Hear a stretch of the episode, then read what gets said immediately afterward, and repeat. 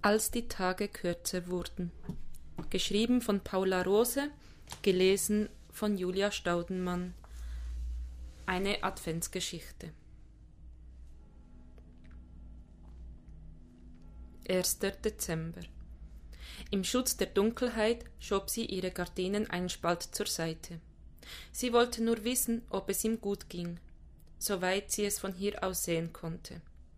Danach zog sie die Gardinen wieder zu, strich ein wenig fahrig mit den Händen den Stoff glatt und atmete langsam aus. Was konnte sie schon tun? Sie war froh, auf ihrer Seite des Vorhangs zu sein. Was ist denn dort? Martina zuckte unter der Frage zusammen. Ach, ich hab nur kurz was überlegt. Möchtest du noch Tee? Danke, nein, ich muss gleich los. Aber komm, erzähl mir nichts. Du hast doch nach etwas geschaut. Oder nach jemandem. Ihrer Freundin konnte sie einfach nichts vormachen. Mit einem tiefen Seufzer setzte sie sich wieder zu Bärbel hin aufs Sofa. Worüber hatten wir gerade gesprochen? Darüber, wenn du auf der Straße gesehen hast. Ist dort ein Mann? Nein, hastig griff sie die Kanne und ließ Tee in ihre Tasse plätschern. Bärbel setzte ihre Tasse ab und streckte sich. Und warum wirst du rot? Ach komm, lass doch ich. Entschuldige, ich trete dir zu nah. Manchmal bin ich ein Elefant im Porzellanladen. Aber ein liebeswerter Elefant. Findest du? Ja? Die Frauen warfen sich einen warmen Blick zu. Martina genoss es, die Nachmittage mit ihrer Freundin auf dem Sofa zu verquatschen. Leider passierte das zu selten, weil Bärbel so weit weg wohnte und immer viel vorhatte. Sie selbst konnte nicht Auto fahren, weil sie sich den übervollen Straßen nicht mehr gewachsen fühlte. Und mit dem Zug war es eine mittlere Weltreise. Gegenüber in der Nische liegt ein Obdachloser. Du meine Güte, und was willst du machen? Du kannst die Polizei holen. Ihn verjagen? Warum? Das möchte ich auf keinen Fall. Warum denn nicht? Er kann ins Pennerkästchen gehen. Außerdem ist es viel zu kalt, um draußen zu schlafen. Genau, es ist kalt und die Nische ist windgeschützt. Hast du ihm schon einmal heißen Tee gebracht? Nein, ich. Sie senkte den Kopf. Du weißt doch. Bärbel runzelte die Stirn. Ja, ich weiß.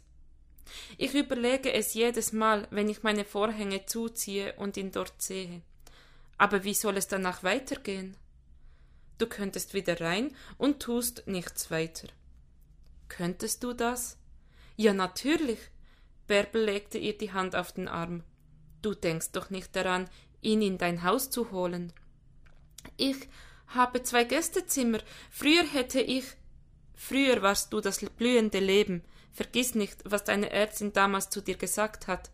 Du hast dein Lebenspensum an Arbeit geleistet. Jetzt tust du nur noch, was dir Spaß macht. Hm. Es gibt Angebote für Obdachlose, das weiß der Mann dort auch. Ein Tee ist ein Tee, mehr nicht. Ich sitze hier in meinem warmen Haus mit viel Platz, bringe dem Mann, der vor meiner Tür schläft, einen heißen Tee, gehe wieder hinein und schließe die Tür? Bärbel nickte. Genau so. Und du rufst nicht die Polizei und lässt ihn dort schlafen. Was sagen denn die Nachbarn?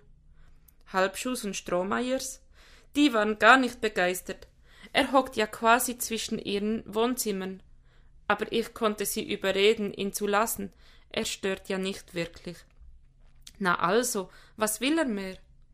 Sie pustete die Backen auf. Ja, was könnte er mehr wollen? Bärbel drohte ihr scherzhaft mit dem Finger. Jetzt übertreibst du. Mach es dir nicht so schwer.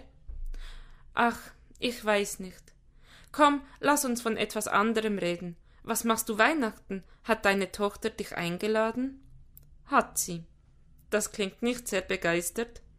Ist es auch nicht. Aber ich werde wohl fahren, schon wegen meiner Enkel, und mein Schwiegersohn ist selbst Weihnachten die meiste Zeit in seinem Büro. Wird schon gehen. Um den beneide ich dich wirklich nicht. Und du? Gehst du zu deinen Kindern? Ja, Heiligabend zu Tabea, und am zweiten sind alle hier. Unwillkürlich warf sie einen Blick zum Fenster. Bärbel legte ihr die Hand aufs Knie. Ich muss leider, hab noch eine Stunde Fahrt. Das nächste Mal komme ich zu dir, aber ich fürchte, es wird erst im neuen Jahr was. Die Tür klackte hinter Bärbel zu, nachdem die Freundinnen sich zum Abschied umarmt hatten. Martina schlurfte zurück zum Fenster und lugte noch einmal hinaus. Der Mann in der Nische schien zu schlafen. Aus seinem Rucksack schaute der Hals einer Wodkaflasche heraus. Nachdenklich warf sie einen Blick zum Wohnzimmertisch. Ihr Tee war inzwischen kalt geworden. Nein, Bärbel hatte nicht recht.